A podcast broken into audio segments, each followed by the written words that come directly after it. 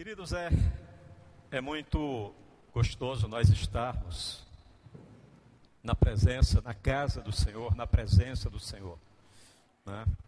E hoje é o primeiro culto do ano, é um culto de ceia, onde nós teremos a mesa posta, onde somos convidados a participarmos da ceia do Senhor nesta noite. Mas eu quero compartilhar com vocês uma porção da palavra de Deus para refletirmos, que encontra-se na carta de Paulo, do apóstolo Paulo, aos Efésios, do capítulo 4. E são apenas três versos que nós vamos conversarmos esta noite. Convido-os a abrirem Quero também saudar a vocês que nos, nos acompanham pela internet, que estão assistindo e que irão assistir o nosso em um outro momento, que Deus possa falar grandemente ao seu coração nesta noite. E diz assim o texto que vamos conversar nesta noite.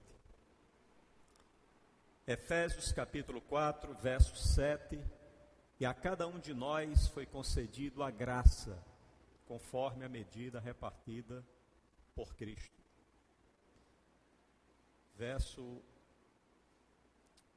11: E ele designou alguns para apóstolos, outros para profetas, outros para evangelistas, outros para pastores e mestres. Verso 12: Com o fim de preparar os santos para a obra do ministério, para que o corpo de Cristo seja edificado. E o verso 13 diz: Até que todos alcancemos a unidade da fé e do conhecimento do Filho de Deus e cheguemos à maturidade, atingindo a medida da plenitude de Cristo.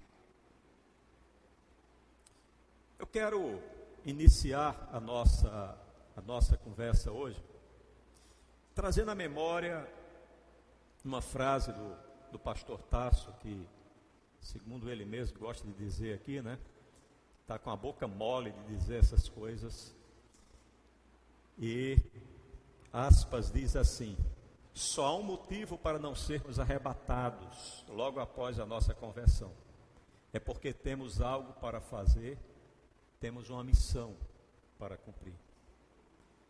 E para aqueles que não lembram, ele também acaba completando dizendo: se você não sabe qual é a sua missão, procure ele, e ele lhe informa que ele sabe. Né? Queridos, sendo parte do corpo de Cristo, nós precisamos entender que os diferentes dons que são distribuídos no meio do seu povo é para ser usado em benefício de todos e não apenas em favor daqueles que recebem. Parece ser uma coisa muito óbvia, né? Calvino ele diz, aspas, nenhum membro do corpo de Cristo recebe uma tal perfeição que o torne apto a suprir suas próprias necessidades, sem assistência dos outros. E aí eu vou trazer uma novidade para nós nesta noite, né? Você não pode nem deve caminhar só. Deus não nos fez autossuficientes.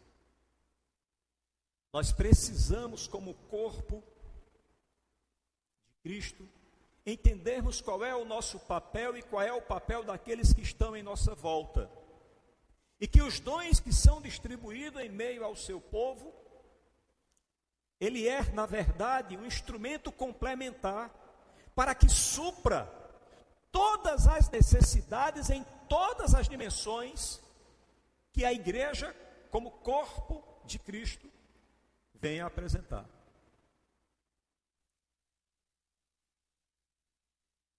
Deus não nos oferta uma uniformidade de dons. Pelo contrário, ele nos oferta uma variedade de dons. E sabe por que isso? Porque Deus quer que dependamos uns dos outros, para que vivamos como um corpo, suprindo e sendo suprido. Ambos ou todos alimentado por Ele, que é a cabeça da igreja. Eu quando li esse esse texto que nós nosso texto base desta noite, eu me senti direcionado para o texto, para dois outros textos, dois outros textos. O que está no livro de João, capítulo 15, verso 16, que diz: Vocês não me escolheram, mas eu vos escolhi para irem e darem fruto, fruto que permaneça. E o segundo texto é Mateus 28, 19, que diz: Portanto, vão e façam discípulos de todas as nações. Queridos, diante do que nós lemos na carta de Paulo aos Efésios e do que lemos nesses versículos de João e de Mateus, me parece equivocada e simplista a interpretação de que se resume, de que esse texto de Paulo se resume a uma mera distribuição de dons no meio da igreja. Tendo como foco apenas aquele que recebe. Quando sustentamos esse entendimento simplista, nós acentuamos a cada dia nosso distanciamento do principal propósito de Jesus, quando nos salva, quando nos comissiona e nos institui para fazermos discípulos de todas as nações, que deem frutos e frutos que permaneçam, e para prepararmos os santos para a obra do ministério. Queridos, antes de qualquer coisa, Ser achado entre aqueles que recebem um dom de Deus é um privilégio. E a expressão ela é bem clara. Ela nos é dada por graça e segundo a medida repartida por Cristo. Nós precisamos ter esse entendimento do quão privilegiados somos quando nós somos salvos, quando nós somos comissionados, quando nós somos constituídos, quando recebemos uma missão, mas parece que, e aí vocês podem até me corrigirem, mas parece que nós não, não alcançamos essa dimensão, de tamanho privilégio. Parece que a agenda da nossa vida, a qual nós colocamos os eventos da igreja, a responsabilidade do reino de Deus, é a parte da agenda que estará sempre disponível para abraçar qualquer um outro compromisso que sejamos convidados a participar. Essa é impressão. E essa impressão, ela ela, ela vem ao meu coração que as pessoas elas não têm compromisso. É esse o meu entendimento. É que as pessoas não se dão conta do quão privilégio é ser convidado para servir no reino de Deus. Não nos damos conta do quão privilégio, do quão grande é o privilégio de recebermos um dom, Criador dos céus e da terra, para exercermos em favor do seu reino, para crescimento do seu reino, para resgate daqueles que, um, que estão no local aonde um dia nós também estávamos e que de lá fomos transportados para a sua maravilhosa luz. Parece que nós, e aí eu não vou botar você no meu pecado, parece que eu não me dou conta do tamanho desse privilégio. E nós precisamos atentar para isso. Desde a reforma protestante, que o modelo clerical da Igreja Católica Apostólica Romana, ele vem sendo criticado. Criticado por impor uma forma de dominação sobre o povo, onde o povo não tinha acesso às Escrituras, onde os dons parece que era algo distribuído não ao povo de Deus, mas a alguns poucos selecionados que a igreja visualizava e indicava.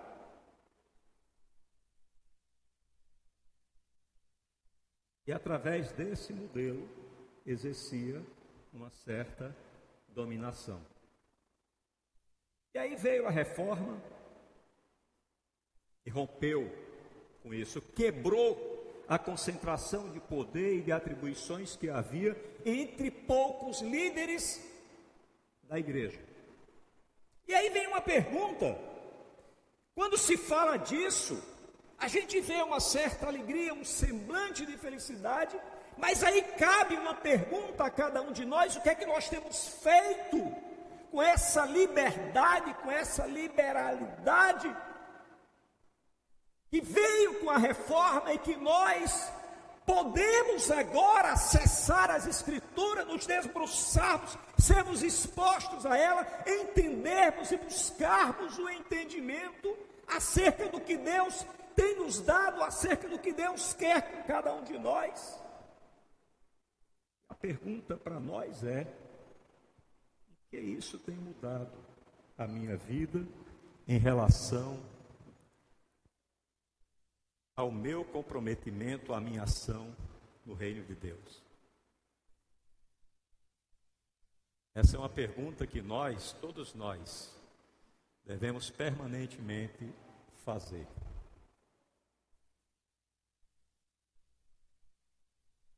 Nós temos que ter um entendimento e que se nós abdicarmos do lugar que temos de servir a Deus e ao seu reino, Deus continua sendo Deus.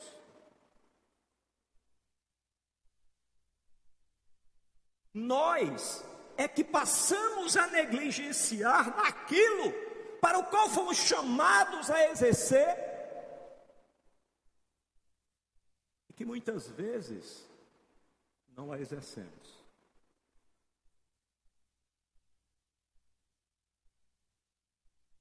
Esse modelo, que tanto é criticado, que tanto foi criticado, que foi gatilho para que houvesse toda essa sanha reformista que causou a grande reforma protestante, ela foi quebrada. Parece que nós vivemos como aquele povo que, ao ser retirado do Egito, passou todo o percurso até, até a terra prometida, reclamando e não se apropriando das promessas que Deus havia para a sua vida quando chegassem à terra que Deus lhes havia prometido.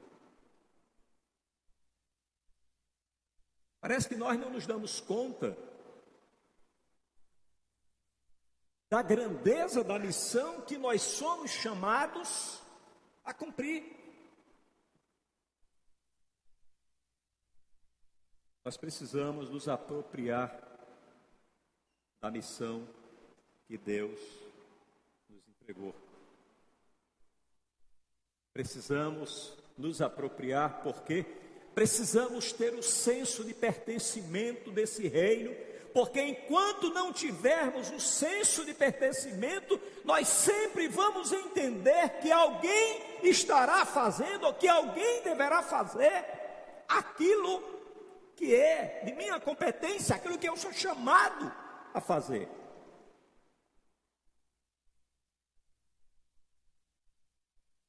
Bem de Deus é um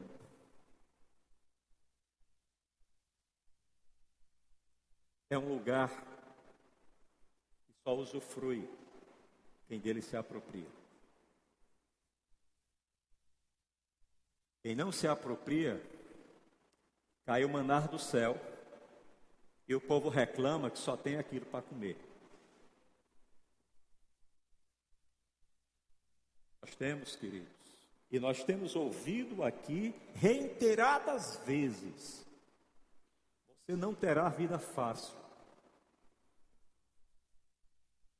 Sendo seguidor de Jesus, não foi para ter vida fácil que você aceitou a Jesus.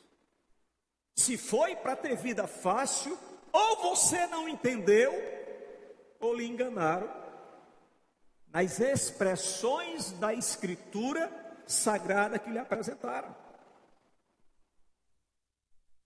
Precisamos nos apropriar da nossa missão, do nosso papel e dos dons que recebemos para exercer no reino de Deus.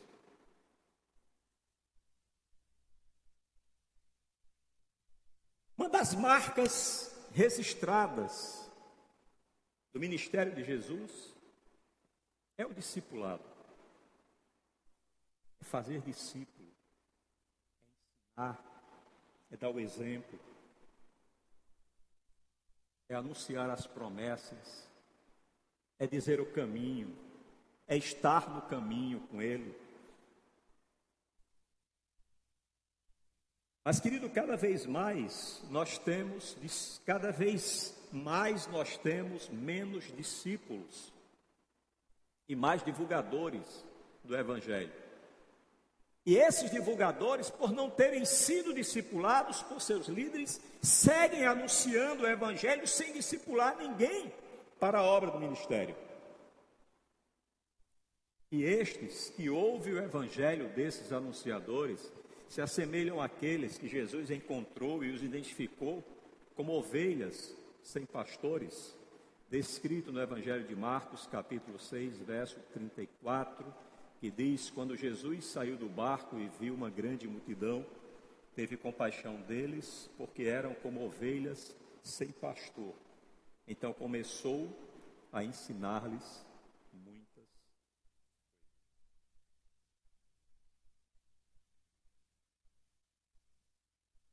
Pastor Sérgio Queiroz, da igreja, líder da igreja Cidade Viva, em João Pessoa, ele, ele diz que a igreja contemporânea, ele tem uma fala que eu acho ela bem interessante, ele diz que a igreja contemporânea, especialmente é, uma parcela dessa igreja, sofre de uma síndrome que ele chama de síndrome de Moisés, ou síndrome da imprescindibilidade.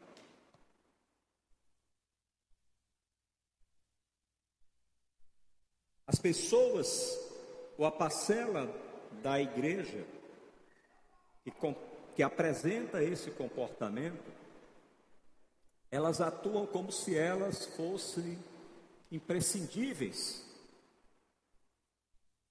no reino de Deus. E aí eu vou dizer uma coisa como eu entendo. Você que foi salvo e colocado no reino de Deus, você é insubstituível. Você não é imprescindível. O que você foi chamado para fazer, se não for feito, sentiremos a sua falta. Jesus sentirá a sua falta. Essa é a notícia ruim. Mas a notícia boa é que não deixará de ser feito. Será feito.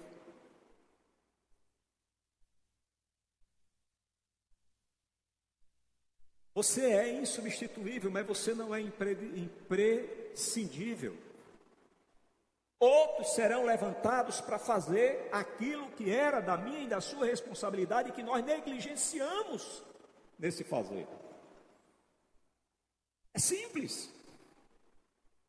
O avançar do reino de Deus, ele não depende daquilo que eu venho ou não fazer. Mas o, depend... Mas o avançar da minha vida nesse reino, em certa medida, depende de como eu me comporto, depende de como eu me comprometo.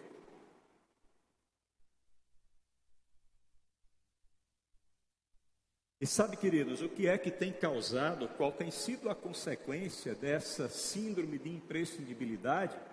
Porque muitas vezes tem muita gente que se acha impre, imprescindível e acaba não exercendo o papel de atuar no ambiente ou atuar onde Deus lhe chamou para atuar, trazendo pessoas a atuarem junto com ela dividirem a sua atuação com outras pessoas, achando que ela consegue ou pode fazer alguma coisa só. E sabe qual é a, a, a consequência? É um número cada vez crescente de pastores, líderes e famílias dentro de igrejas adoecidas, enfrentando processos ciclotômicos de depressão, e síndrome de burnout. E quando essas pessoas, diante de todo esse quadro, se convencem que não tem mais nada que elas sejam capazes de fazer, elas tiram a própria vida.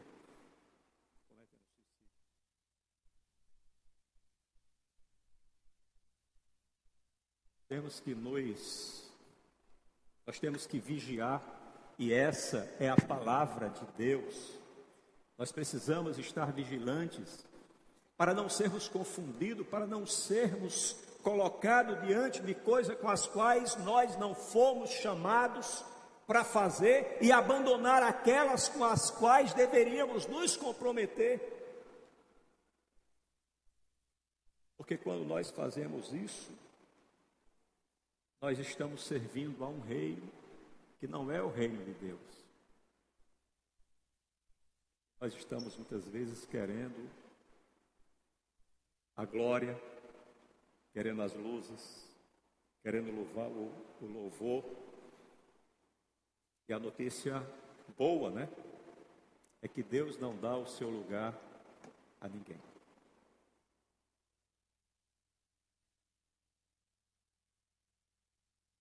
Eu quero agora dirigir uma palavra especialmente a você que foi agraciado por Deus com algum dom e exerce alguma liderança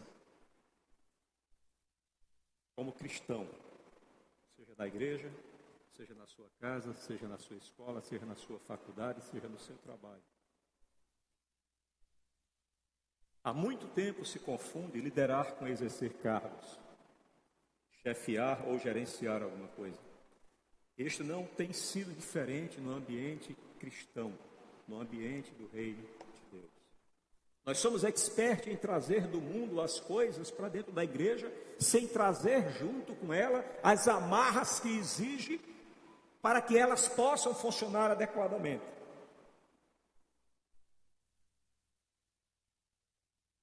Quando se lidera, se conduz pessoas. O foco de Jesus não são coisas, são pessoas. E quando se conduz pessoa, se conduz pela influência a desempenharem suas tarefas com entusiasmo, postulando atingir os objetivos comuns, inspirando confiança recíproca pelo seu caráter, pelo modelo que ele imprime, que ele implementa, que salta aos olhos das pessoas em sua volta e eles ficam vibrantes, entusiasmados querendo saber qual é a fonte daquilo ali. Assim. Cristão deve se postar. É assim que um cristão deve liderar. Traindo os olhares não para o que ele faz, mas sim para como ele faz. E sempre que ele for motivo de olhares, ele lembre que não é dele. As coisas boas que saltam aos olhos dos outros a respeito da sua vida. É Deus que proporciona, que instrumentaliza, que prepara, que conduz, que levanta, que orienta, que dá a palavra, que dá a orientação, que sustenta, que instrui, que dá sabedoria. Não é de você, é dele e para ele.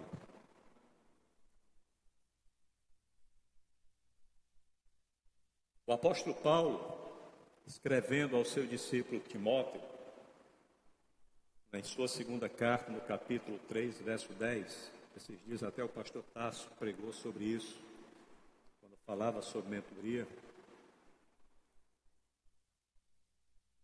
Ele diz a Timóteo assim: Mas você tem seguido de perto o meu ensino, a minha conduta meu propósito, a minha fé, a minha paciência, meu amor, a minha perseverança. Nós precisamos ter um entendimento acerca das coisas que aprendemos pelo nosso entendimento fora da igreja e que muitas vezes queremos replicá-las, queremos utilizá-las, implementá-las no ambiente do reino de Deus.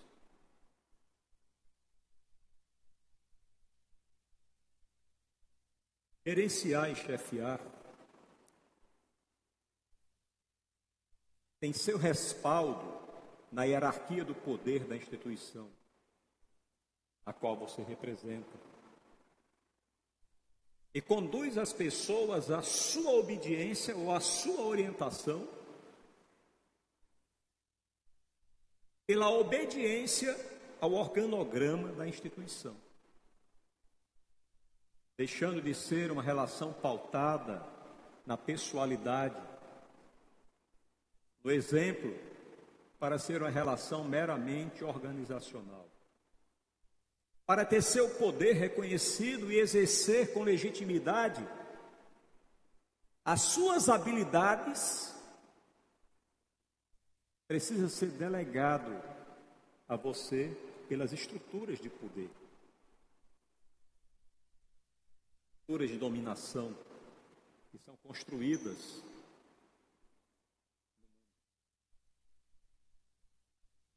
Mas entre o povo de Deus, Jesus nos alertou que seria sob outro modelo.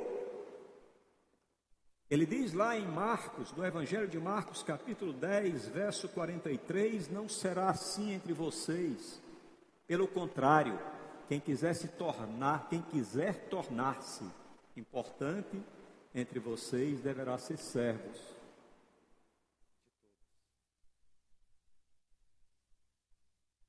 Tá bom o que mais? Você quer ser o bambambam? Bam, bam? Baixa a bola. Quer ser o maior? Seja o que mais serve. Essa é a realidade daqueles que querem viver a realidade do reino de Deus. Queridos, precisamos entender que quando lideramos, o foco não deve ser os desejos nem vontades, mas o que é necessário, a realização da missão que lhe foi dado.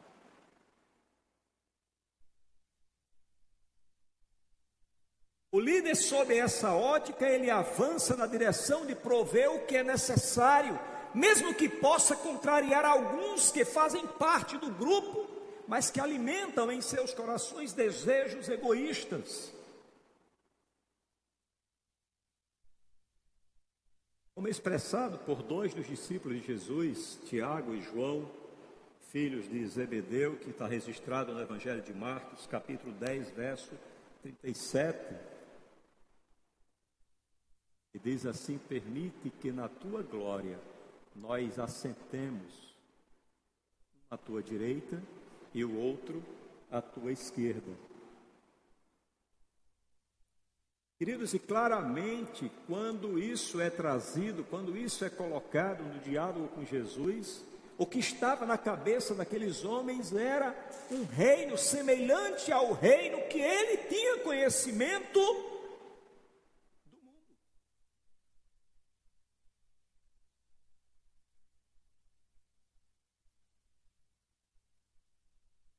Porque nós, ou melhor, não vou colocar você no meu pecado, eu sou muito suscetível a querer usufruir da condição de filho de Deus, herdeiro do reino e do trono,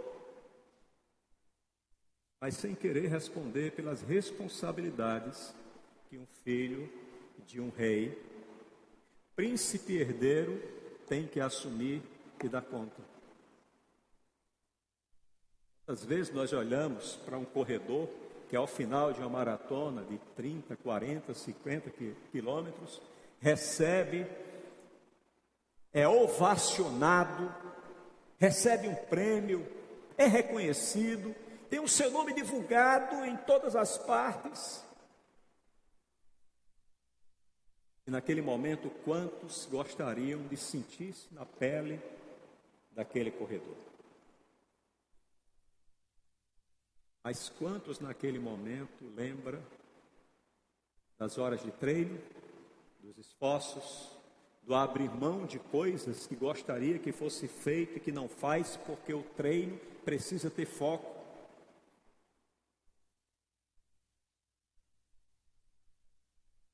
Como filho de Deus, nós temos a herança do reino de Deus.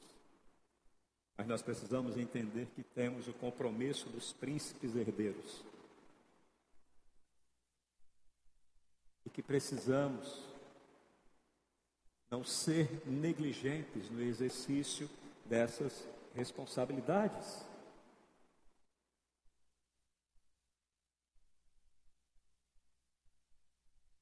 No papel da liderança, queridos, há uma intrínseca necessidade de confrontar para promover o entendimento e crescimento que todos postulam.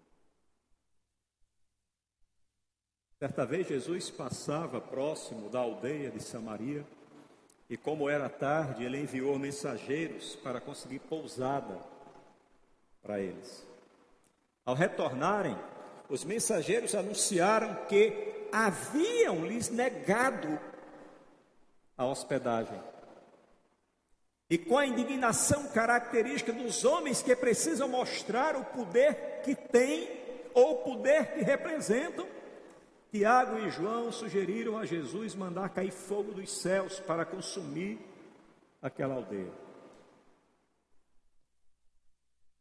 Mas havia um líder que conhecia muito bem o seu papel e a sua missão repreendendo os seus discípulos, disse, como está registrado no Evangelho de Lucas, capítulo 9, verso 55.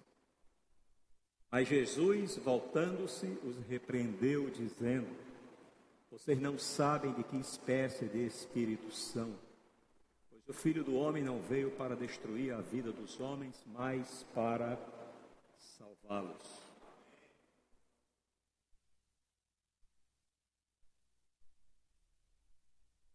Queridos, os que lideram devem entender que a eficiência de sua liderança é verificada quanto melhores e mais qualificadas forem as pessoas em sua volta, em consequência de sua liderança e influência. Igualmente aos mestres que formam seus discípulos, os líderes não devem prescindir da sua principal missão intrínseca em seu papel de liderar, de gerar novos líderes que sejam desafiá-los de irem mais longe do que eles chegaram.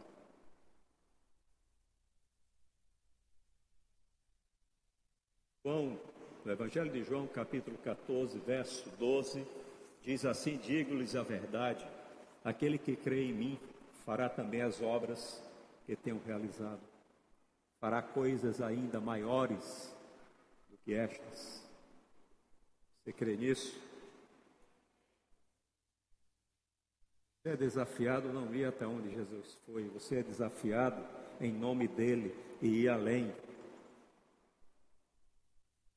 Ele estará conosco até os confins que formos. Nós não estaremos só. Não é por nossa força, não é por nossa competência, não é por nossa inteligência, não é pelo nosso poder. É por Ele, é pela vitória que Ele já conquistou naquela cruz.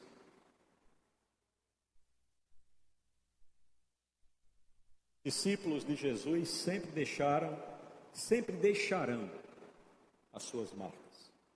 Não esqueça disso. Como discípulo de Jesus, sempre deixaremos nossas marcas. Por isso é necessário estar atento a que marcas temos deixado na vida das pessoas por ação direta de nossa convivência com elas. Nós somos chamados para transformar, para alterar, para restabelecer uma nova ordem, para revogar a ordem que está posta.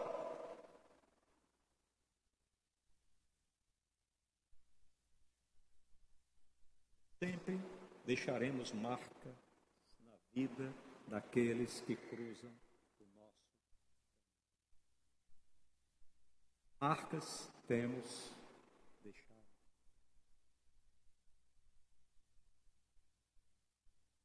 Quando quiser saber sobre seu desempenho, procure saber como estão as pessoas com quem você convive.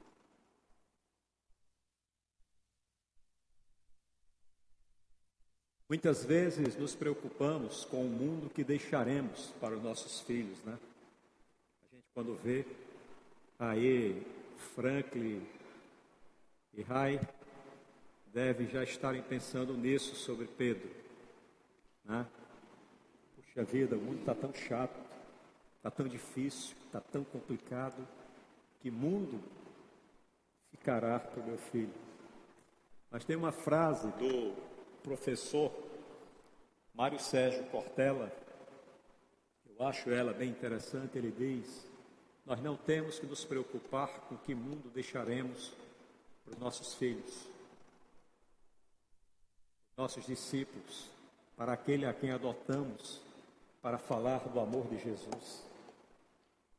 Não é com que mundo deixaremos para essas pessoas que devemos nos preocupar, mas é com que pessoas, que filhos vamos deixar para o mundo. Sabe por quê, queridos?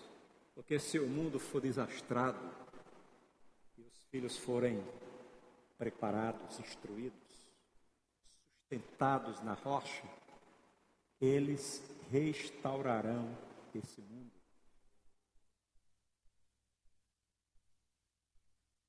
Mas se o mundo for perfeito e os filhos forem desastrosos, desastrados, ele desmantelará o mundo que deixarmos. Nunca foi por coisas, sempre foi por pessoas o foco de Jesus sempre foi gente. É sobre gente. A nossa caminhada cristã, ela é um ato contínuo de construção e reconstrução de vidas, sonhos e valores.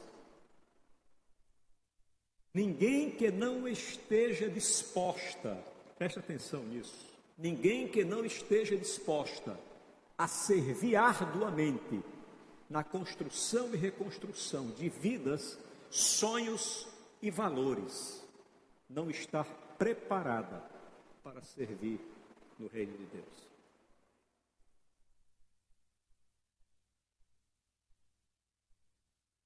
Como dizer que o reino de Deus para aqueles que decidem abraçar, lutar, conviver, servir. É um dia de queda e outro dia de queda e coisa. Mas quando você menos pensar, você já está de pé, pronto para uma nova jornada. Nós não teremos, até porque não nos foi prometido vida de sombra e água fresca. Não. Queridos, e não tem coisa mais difícil do que você tratar, lidar com gente. E aqui eu vou resgatar a nossa memória algo que está escrito no livro de Dallas Willard, ah, que ele diz que quando nós encontrarmos defeito em muita gente, nós olhemos para cada para nós mesmos e nos enxerguemos como nada mais, nada menos do que um pecador que teve os pecados perdoados.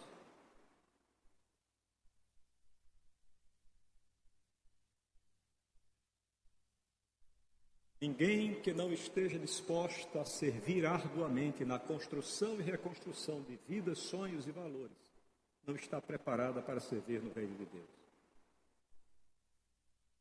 Mas saiba de uma coisa. Preste bem atenção nisso que eu vou compartilhar com vocês. Se você entende que é salvo, Se você, se você entende que é salvo e que você é discípulo, discípula de Jesus, e não estiver trabalhando em nada no reino de Deus, é porque você está sendo trabalhado pelo Deus desse reino.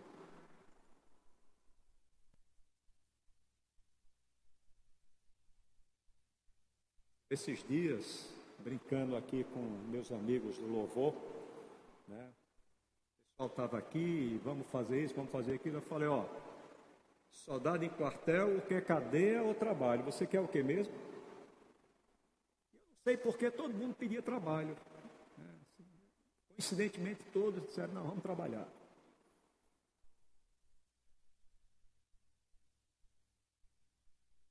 Não há lugar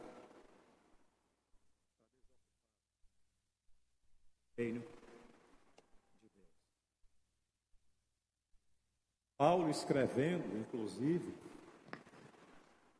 eu acho que é aos Tessalonicenses, no capítulo 3, ali no começo do capítulo até o verso 10, ele até nos diz o seguinte: olhe, em nome de Jesus, ele diz assim: em nome de Jesus, pelo amor de Deus, se afaste desse povo preguiçoso. Não queira negócio com gente preguiçosa.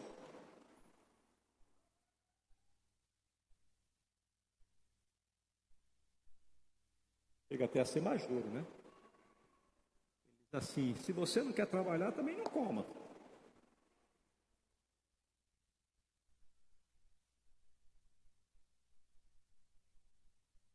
Eu quero encerrar deixando texto para nossa reflexão que encontra no Evangelho de João, capítulo 13, versos do 12 ao 15, que diz: Quando Jesus lavava os pés dos seus discípulos, ele diz assim: Quando terminou de lavar-lhes os pés, Jesus tornou a vestir sua capa e voltou ao seu lugar. Então lhes perguntou: Vocês entendem o que lhes fiz. Vocês me chamam mestre e senhor, e com razão, pois eu sou. Pois bem, se eu, sendo senhor e mestre de vocês, lavei os seus pés, vocês também devem lavar os pés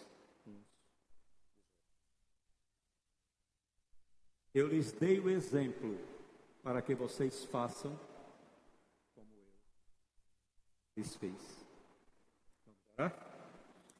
Pai, te damos graças pelo teu infinito amor.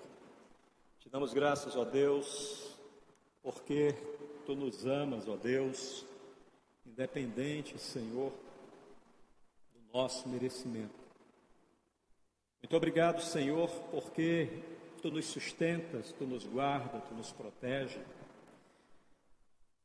Obrigado, Senhor, porque tu não deixa de falar conosco. Abre, ó Deus, o nosso entendimento para que possamos, Senhor, estarmos disponíveis e dispostos a te ouvir e te obedecer. Usa-nos, Senhor, na expansão do teu reino. Aproveita, ó Deus, faz-nos entender nesse início de ano, Pai, grande é a obra que tu queres realizar.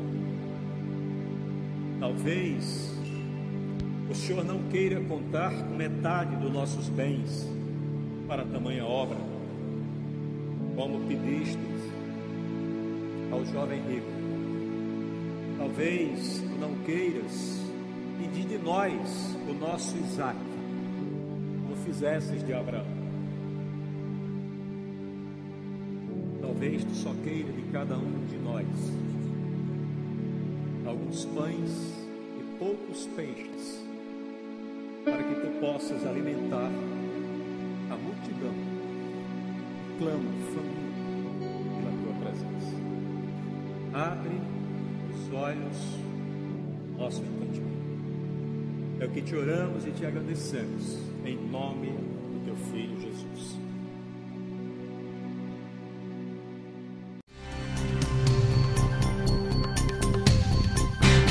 Essa foi uma produção do Ministério Internacional Defesa da Fé, um ministério comprometido em amar as pessoas, abraçar a verdade e glorificar a Deus.